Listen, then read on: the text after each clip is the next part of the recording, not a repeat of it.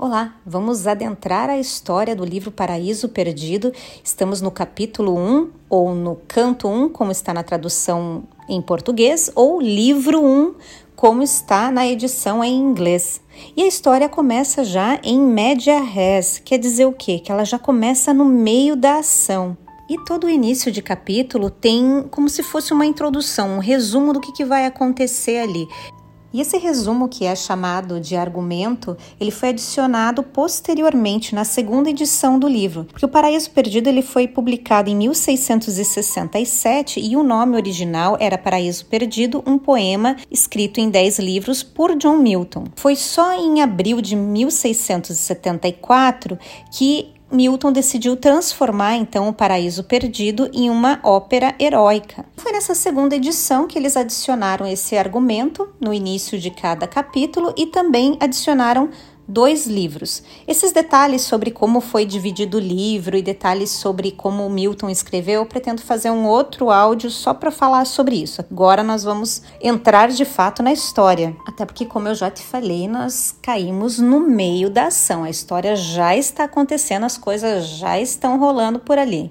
Eu vou pular a introdução porque eu acho que vai nos dar spoilers, então eu vou direto para a ação. Então, sem mais delongas, vamos iniciar esse capítulo. E aí, tá preparado? Então fica confortável e vem comigo.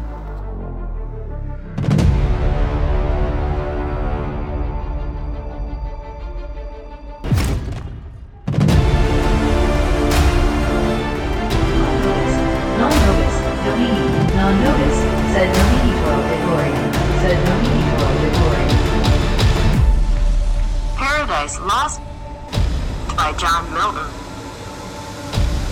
E começando então essa, esse primeiro capítulo, ele já inicia com o autor é, pedindo inspiração para o Espírito Santo e logo depois já começamos ali no meio da, da, da confusão, né? Então vamos lá. Milton começa dizendo: é, Me conte mais então sobre o primeiro pecado do homem. Me conta então sobre quando ele experimentou a fruta proibida que causou todos esses problemas até que Jesus veio para nos salvar. Inspira-me com o seu conhecimento você que é o Espírito Celestial que inspirou Moisés com os seus ensinamentos. E eu tô te pedindo por essa ajuda porque eu quero escrever um grande trabalho, diferente de tudo que já foi escrito antes. E eu gostaria que você me ensinasse, Espírito Santo, porque você sim valoriza a bondade mais do que igrejas luxuosas. E aqui vale lembrar que Milton, ele era protestante e ele fazia várias críticas então à Igreja Católica e, e sempre que ele puder ele ele vai dar uma alfinetadinha durante a história. Seguindo. Milton então continua falando com o Espírito Santo e diz: Você sabe de todas as coisas, você estava lá,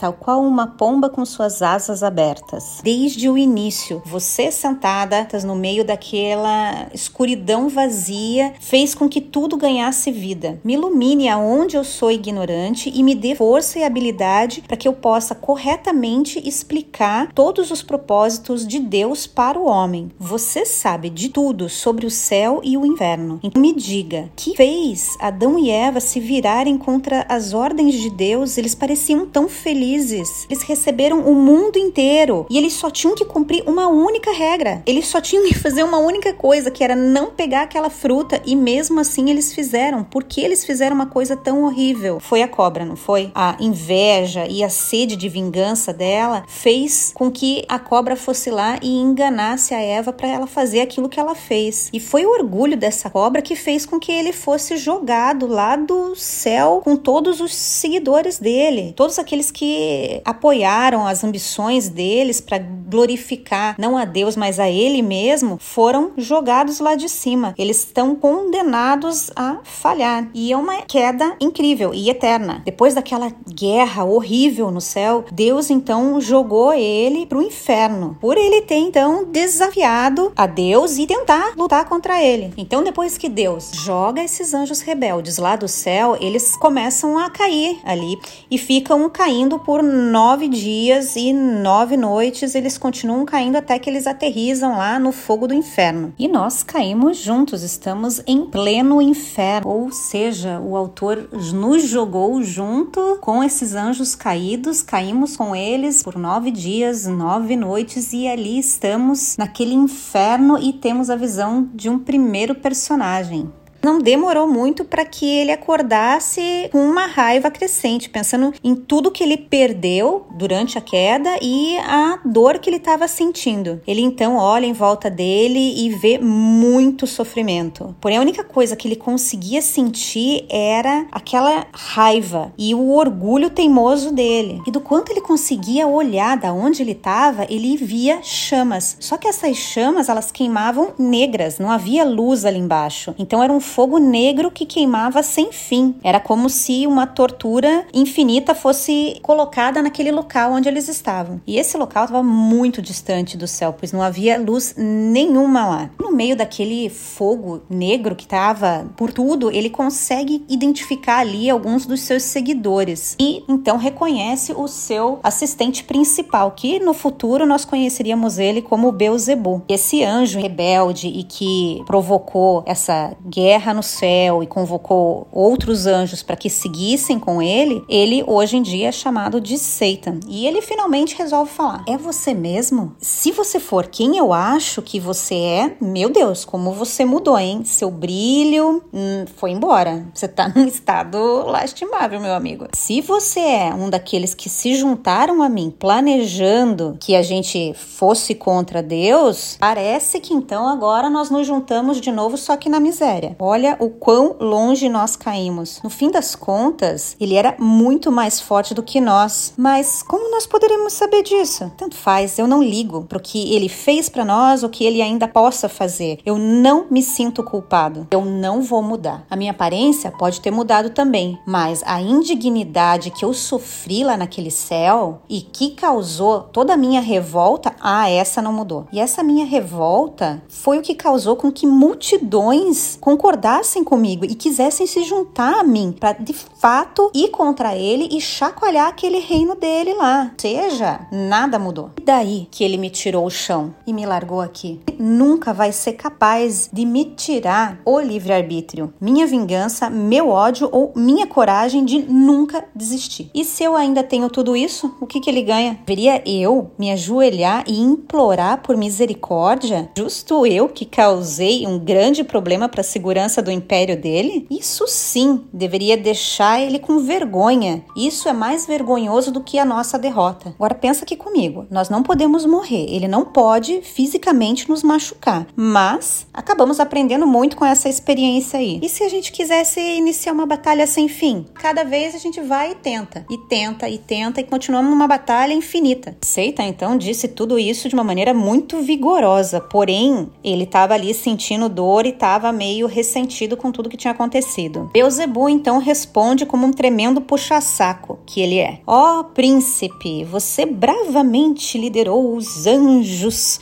contra o rei dos céus, mas ele nos derrotou. Seja porque ele tem uma força maior que a nossa ou foi apenas sorte, eu não sei. Mas agora é tarde demais. O que eu vejo é um resultado bem ruim dos nossos planos. Nós perdemos o céu. Todos os nossos camaradas foram deixados aqui num estado meio lastimável, tipo a gente. Porém, contudo, entretanto e todavia, nós somos tipo deuses. Nós não podemos morrer. As nossas mentes, nossos espíritos são indestrutíveis e logo as nossas forças vão ser retomadas, embora toda a glória e alegria que a gente teve algum dia foi perdida. E no fim, eu acho, né, que o nosso conquistador, ele de fato é o todo-poderoso. Se não fosse, como ele poderia ter derrotado um exército como o nosso. Mas agora, pensando bem aqui, será que ele deixou a gente vivo só para fazer com que a gente sofresse ou ele quer nos fazer escravos para sabe Deus o que que ele quer fazer aqui nesse buraco escuro? Porque do que, que vale a gente ficar bem, recuperar as nossas forças, estar vivos e saudáveis, se nós vamos ter que viver esse sofrimento eterno? Ao que sei, rapidamente vai responder. Eu sei que é nojento a gente ficar abaixo do poder dele, mas eu vou te dizer uma coisa coisa: nós nunca mais faremos atos bons novamente. Vamos tirar o nosso prazer fazendo coisas más, porque é o oposto do que ele quer. E se ele tentar fazer com que as nossas ações se tornem algo bom, nós vamos encontrar outro jeito de fazer o mal de novo. Ah, e pode ter certeza que em algumas vezes nós vamos conseguir ter sucesso nas nossas ações. Agora, olha em volta. Os nossos inimigos foram embora, voltaram para o céu. Tá tudo tranquilo, tudo calmo agora. Talvez ele já esteja satisfeito, a raiva dele já esteja satisfeita. Ou talvez ele simplesmente virou as costas para nós em sinal de desprezo. Qualquer que seja a resposta, vamos tirar proveito dessa oportunidade. Estamos sozinhos aqui. Tá vendo ali aquele morro?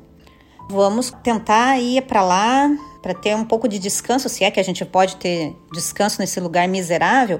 Vamos reunir todo mundo para decidir como nós vamos nos recuperar desse desastre que foi essa nossa batalha no céu. Vamos planejar fazer algo maior para o nosso inimigo. E enquanto Satan falava, então, né, para o seu assistente top ali, só a cabeça dele estava para fora daquelas chamas negras. Então só dava para ver a cabecinha dele com aqueles olhinhos flamejantes falando ali, tendo o corpo dele consumido pelas chamas. O resto do corpo dele estava ali afundado num lago de fogo. Ele teria permanecido ali se não fosse da vontade de Deus. Deus então decide permitir que ele saia. Deus então liberta ele para que ele possa cometer todos os crimes que ele planeja ali, e ele faz isso para que ele possa descobrir que o resultado será sempre a bondade de Deus, a graça, a misericórdia dada ao homem, enquanto ele vai continuar sofrendo a punição de Deus de novo e de novo. Então, Satan se levantou, as chamas sumiram ali, que estavam em volta dele, abriu um espaço aonde ele estava e ele se esticou, então abriu as asas dele e voou em volta daquele ar poluído e seco. Então a fumaça e o fedor e a cor daquele lugar parecia como se eles estivessem dentro de um vulcão em erupção. A terra, ela era quente e seca. Não era uma terra para pessoas que não são abençoadas. Beuzebu seguiu Satã e os dois saíram de lá orgulhosos por terem conseguido sair daquele lago com os próprios poderes deles. Ou seja, que eles acreditavam que eram os poderes deles que libertou os dois daquele buraco de fogo. Satan diz: Ah, então é isso que a gente ganhou em troca do céu? Para mim, tudo bem. Contanto que eu fique longe daquele ditador, mais longe que eu tiver dele, melhor. Nós temos direitos iguais, mas o poder da força dele é o que torna ele rei. Então, adeus, céu feliz e Olá, inferno horroroso! Dê boas-vindas ao seu novo mestre, aquele que vai trazer a consciência e que não vai ficar mudando de ideia de tempos em tempos. É a atitude sua que faz com que o céu seja como se fosse um inferno ou o inferno seja como um céu. Bom, aí baixou o coaching Satan, né? Tentando fazer o, do copo ali meio cheio. Na verdade, o copo tá bem vazio, para não dizer que o copo tá seco. Mas vamos lá. Porque o que importa aonde eu tô se eu sou mesmo? Eu sou tão grande como ele em cada sentido, com a exceção do poder da força dele.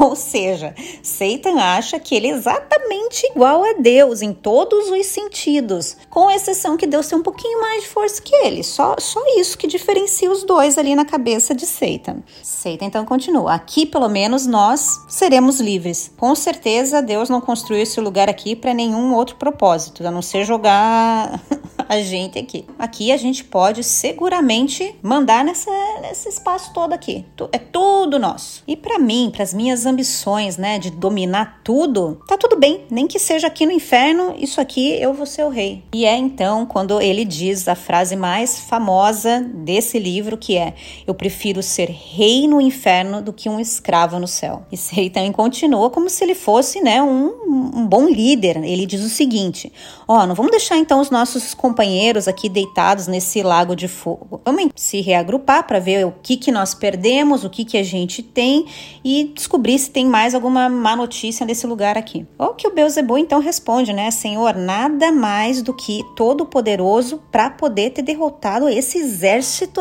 incrível que a gente tinha. Se esse exército escutar a sua voz, eles vão reviver com mais força e mais coragem. Ficou lá, né? Beuzebu tentando elogiar, Seita largou ele falando sozinho e foi lá atrás dos outros seguidores dele. E ele voa com um escudo enorme, num formato de lua, pendurado ali no seu ombro, e ele segura uma lança maior do que o mastro de um navio, enquanto ele anda ali pelo aquele chão quente. Essa caminhada ali, ele já começa a perceber então a diferença do chão, que agora é duro, seco, morto, para aquele chão macio e confortável lá do céu. Isso sem falar daquele ar quente que queimava ele enquanto ele andava. Ele para ali na frente daquele mar de fogo e chama a sua legião. Aqueles anjos caídos estavam lá, como se fossem folhas de outono, espalhados por tudo que era espaço aonde Satan conseguia ver. Ou aquela cena parecia o exército do faraó com aquelas carruagens quebradas quando ele perseguia então os judeus cruzando o mar. Todos aqueles anjos rebeldes estavam lá caídos num estado de choque. O corpo dele estava coberto por aquele lago de fogo. A voz forte de Satan ecoou por todo o inferno. Príncipes, guerreiros, vocês que um dia foram governadores do céu, não do tipo que se espera encontrar assim nesse estado tão confuso. Ou esse é o lugar que vocês escolheram escolheram para descansar depois da batalha. Talvez vocês prefiram descansar aqui do que nos campos do céu. Ou quem sabe vocês só queiram se ajoelhar na frente do nosso conquistador. E quando ele então perceber o estado desesperançoso que vocês estão, ainda sem estar armados, poderia tirar vantagem dessa situação, enviando então mais tropas atrás de nós para nos colocar ainda mais castigo. Acordem e se ponham de pé enquanto vocês ainda podem. As palavras de Satan deixou todos ali envergonhados. Eles eram aqueles vigilantes que foram pegos dormindo no seu posto. Eles rapidamente se levantaram, voaram ali daquele lago, mesmo com toda a dor que eles estavam sentindo, e se espalharam ali em volta da onde Satan estava, como se fossem pragas do Egito. Enquanto todos estavam ali tentando achar um lugar para ficar, era como se você olhasse uma massa enorme de anjos caídos voando de tudo quanto é lado. Satan ergue a sua lança e aponta onde que eles têm que descer, porque eles estavam tudo como se fosse bichinho atrás de luz, tudo meio perdido. Por mais que lá não houvesse luz. Eles desceram e ali eles se alinharam, mesmo com toda a dor. Eles eram como se fossem aqueles exércitos de bárbaros prontos para invadir Roma. Você olhando para eles, nem poderia dizer que eles eram como se fossem super-humanos, né? Fossem quase como reis no céu. Porém, foram apagados depois da rebelião deles.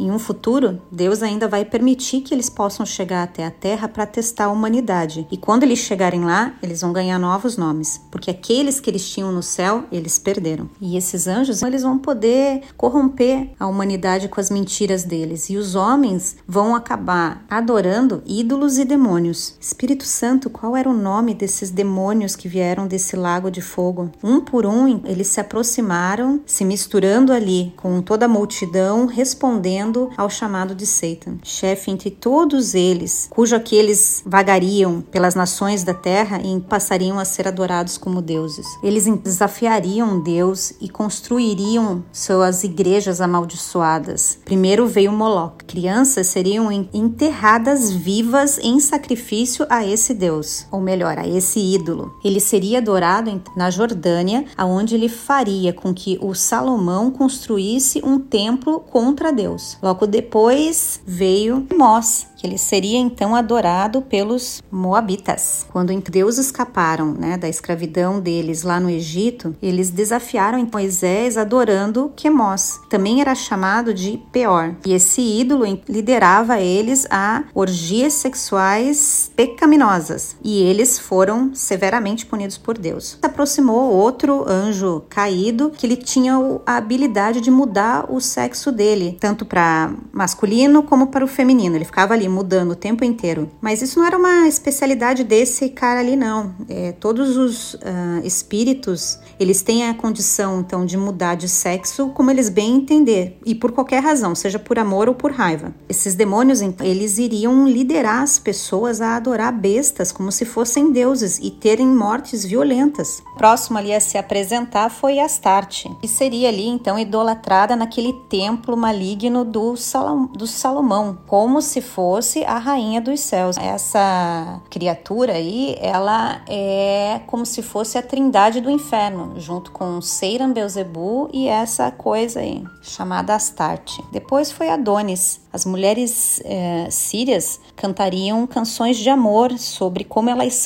sangrariam rios todos os anos. E isso faria inflorar sexualmente as judias, as mulheres judias. E logo depois apareceu Dagon, né, que era como se fosse um monstro do mar. Dagon ou Dagon, como ficar melhor aí a, a, a, tradução. Ele tinha a parte de cima humano e a parte de baixo era peixe. Quando os filisteus colocaram a arca do Senhor dentro do templo de Dagon ou Dagon, na manhã seguinte eles acharam o ídolo deles com a cabeça cortada, sem cabeça. Guindo surgiu o ídolo chamado Rimon, que ele seria um rejeitado, é, deveria ter sido rejeitado, né, por conta da sua lepra, mas ao contrário, os reis estúpidos construíram um altar para ele. Depois dele chegou os futuros deuses do Egito, Osíris, Ísis e o grupo todo, que tomou em forma de bestas, né, de animais e mesmo Israel seriam invadidas por esses demônios aí, por eles terem idolatrado um bezerro de ouro no lugar de Deus. Somente a fé em Deus, então, para poupar da raiva de Deus ali quando ele matou todos os, todos os primogênitos durante a Páscoa hebraica. Por fim, veio Belial, o espírito mais baixo de todos. Ele ama o pecado mais do que tudo. Contrário dos outros, ele não receberia nenhuma igreja ou nenhum templo, templo construído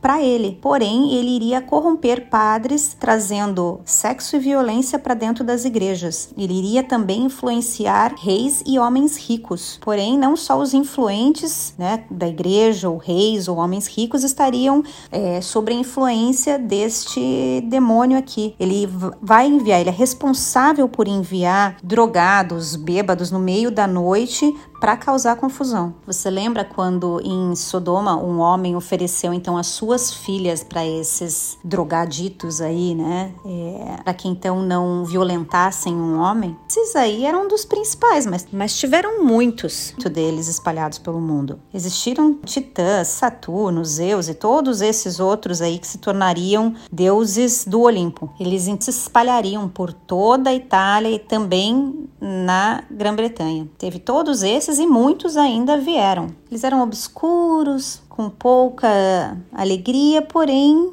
os líderes encontrariam neles a confiança e coragem. Satan então iria reconquistar a coragem através das palavras, mas elas pareceriam até inspiradoras no início, mas no fim pouca verdade tinha atrás daquelas palavras bonitas ali. Ele ordenou que eles erguessem suas trompetas e levantassem ali um estandarte dele. Um querubim alto, então chamado Azazel, ele desenrolou ali um emblema do Satan brilhante ali e triunfante. Ficou balançando ali naquele vento quente do inferno. Ele estava decorado com ouro e joias. E assim que a trompeta, né, tocou, os anjos deram um grito. Podia ser ouvido em qualquer parte ali do inferno. Eles levantaram ali os banners, né, os estandartes, as suas lanças, capacetes e escudos. Eles então começaram a se mover dali ao som de flautas, não como heróis prontos para batalhas, mas assim para tentar um alívio, para que eles pudessem é, apagar ali as dúvidas e os medos que eles sentiam. Unidos em aquela legião de anjos caídos, marchou através daquele solo quente em silêncio, apenas ouvindo aquela música da flauta. Finalmente, eles pararam na frente do chefe deles e esperaram o chefe deles falar. Eles estavam ali numa fila enorme e quem olhasse para eles ali, eles pareciam aqueles guerreiros anciões da antiguidade. Então olhou para todos eles deles e ele ficou impressionado com o que ele viu. Ele tinha certeza que nunca mais existiria um exército tão grandioso como aquele. Nem os troianos ou os cavaleiros do rei Arthur, qualquer outro guerreiro que a humanidade viu, ou no caso ainda veria. Seitan ali então sentiu que os seus seguidores não poderiam ser comparados com nada e ninguém. E ele permaneceu ali parado, como se fosse uma torre, acima de todos eles. Ele ainda tinha um aspecto de arcanjo, mas ele não tinha aquele brilho que ele tinha antigamente. Você ter uma ideia de como ele parecia era como se fosse um sol atrás de uma névoa. O rosto dele então tinha linhas de estresse, porém os olhos dele continham a chama da vingança ali acesa. Olhando para os seus seguidores, ele sentiu uma tristeza de ver todos eles condenados por conta de algo que ele iniciou. Ele sentiu-se tocado por todos ali ainda depois de tudo ainda acreditarem e confiarem nele. A glória de todos aqueles anjos foram sumindo, foram esmaecendo. Era como se fosse uma floresta depois de um incêndio. Quando ele pareceu demonstrar que estava pronto para falar, aquela multidão silenciosamente chegou mais próximo e formou um círculo em volta dele e ele começou a falar três vezes. Porém, toda vez ele ficava engasgado com a emoção que ele sentia. Ele chorou um pouquinho e acabou ficando meio irritado com ele mesmo por não segurar ali a sua emoção, até que finalmente ele conseguiu falar. Ó oh, espíritos imortais, somente o Todo-Poderoso poderia ter um poder correspondente. Vocês lutaram e a sua luta não foi sem glória, mesmo com esse resultado que nós estamos vendo agora. Quem poderia ter imaginado que uma força como a nossa seria derrotada? Mesmo agora eu não consigo acreditar que se a gente tentasse, a gente não conseguiria ir lá e pegar nossa terra nativa novamente. Eu acredito no nosso poder. Ninguém as regras de Deus e foi assim que ele reinou por um longo tempo, sempre mantendo escondido o quão poderoso ele era. E ele nos enganou na tentativa de fazer a gente lutar contra ele. E agora a gente sabe que a força dele comparada à nossa é bem superior. Então o que melhor a gente faz agora é trabalhar contra ele com astúcia e um pouco de malandragem aí. Vamos fazer ele descobrir que vencer pela força é só metade da vitória. Ou seja, Satan, que perdeu ali pela força durante a batalha, agora ele vai querer ganhar na astúcia, na malandragem, no tal do jeitinho que ele vai dar nas coisas. E ele continua então, ali o discurso dele dizendo: olha, a gente tem que encontrar o novo mundo desse nosso inimigo. Existia uma profecia de que ele criaria um lugar para criaturas, que ele valorizaria, que ele daria mais valor do que os mais nobres dos anjos. Talvez a gente devesse explorar as nossas possibilidades nesse novo lugar aí. E se não der nada nesse lugar, a gente procura outro lugar, porque esse maldito lugar aqui não vai nos manter prisioneiros por muito tempo. Porém, essas coisas a gente deve discutir aí mais cuidadosamente. Satan então continua dizendo: Nós nunca teremos paz aqui e se submeter à vontade dele tá fora de questão. Então é guerra. Vamos só decidir como vai ser essa guerra aí. Assim que ele terminou de falar, aquela horda de anjos levantou as espadas e balançaram alto para ele para mostrar que estavam ali aprovando o que Satan estava falando. E nesse momento o inferno se iluminou com o brilho refletido daquelas milhões ali de espadas que estavam nas mãos desses anjos caídos no inferno. Eles, no propósito né, de desafiar Deus, eles começam a bater a espada nos escudos deles, fazendo um barulho ensurdecedor naquele inferno. Próximo deles ali tinha um vulcão que começou a soltar fogo, né, é, ali em volta e era um sinal de que continha metal ali próximo naquela região. E aí, liderados então por Mamon, um bando de pioneiros foi até lá e montou um campo em volta ali daquela montanha, né, aquele vulcão ali que estava em erupção. E esse Mamon aí, ele era um dos baixos, né, na hierarquia dos anjos, que mesmo no céu ele ficava mais impressionado com o piso de ouro que existia no céu do que com a glória de Deus em si. E esse anjo caído, né, o Mamon, ou então um demônio agora, é quem ensinaria o homem a cavar a terra procurando por esses tesouros aí. Ali aquela trupe ali parada, acampada naquela região, liderados por Mamon, já começaram a escavação aonde eles poderiam extrair ouro. E aí o autor deixa uma nota ali, né? Eu não ficaria surpreso que ouro fosse encontrado no inferno e por que ele estaria lá? Aonde mais deveria pertencer o ouro que causa tanta desavença, tantas guerras no mundo dos homens? E aí ele deixa um recado, né? para todos aqueles que ficam impressionados com as grandes coisas que o homem pode construir, como a Torre de Babel ou as pirâmides, deveriam ver o que os anjos podem fazer, incluindo os anjos maus.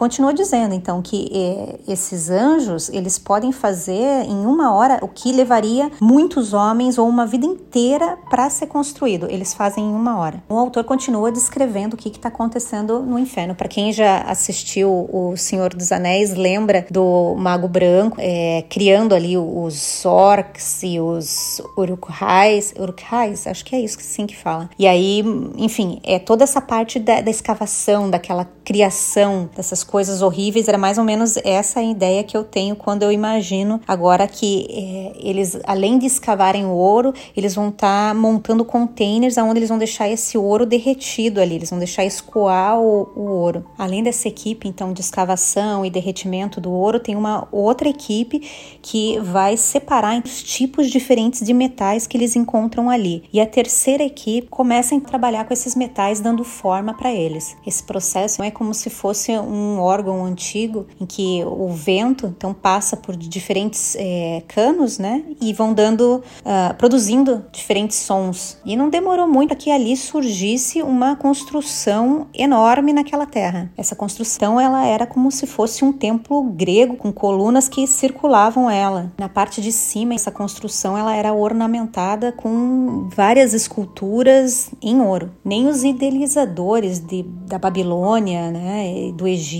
Poderiam é, se igualar à magnitude daquela construção ali no inferno. Quando eles terminaram, aquela porta gigante ela se abre. Dentro dela era um salão enorme, vazio, com um teto enorme e em volta existiam uh, como se fossem lamparinas a óleo para iluminar o lugar. Aqueles anjos caídos estavam em volta ali, loucos para entrar e de fato experimentar aquela construção que eles tinham realizado ali ali e elogiar o arquiteto de tudo aquilo. E o trabalho desse anjo caído, que era um arquiteto, também era conhecido no céu porque ele desenhou a casa ali de muitos outros anjos lá do céu. E futuramente esse anjo é, ficaria conhecido na Grécia e na Itália pelo nome de Vulcano ou Hefesto. E a história então que se conta desse Vulcano ou Hefesto é que o pai dele, né, Zeus, com raiva jogou ele para fora do Olimpo e ele caiu na ilha de Lemons. Porém, esses contos aí estavam errados porque ele foi jogado muito antes disso. Aquelas torres enormes e maravilhosas que ele construiu no céu não ajudaram ele em nada. No momento em que ele se voltou contra Deus e foi jogado lá do céu. Enfim, aquela horda de anjos caídos voaram em volta dessa construção, tocaram as trompetas deles para anunciar que um conselho ia ser realizado ali. O nome do lugar é chamado de Pandemonium, que é o palácio de Satan. E todos os anjos, né, de ranking superior se juntaram e foram em milhares lá para dentro da, do pandemônio. O lugar ficou parecendo uma colmeia cheia de anjos caídos por todo quanto era parte. Então tinha anjo voando, anjo no chão, tava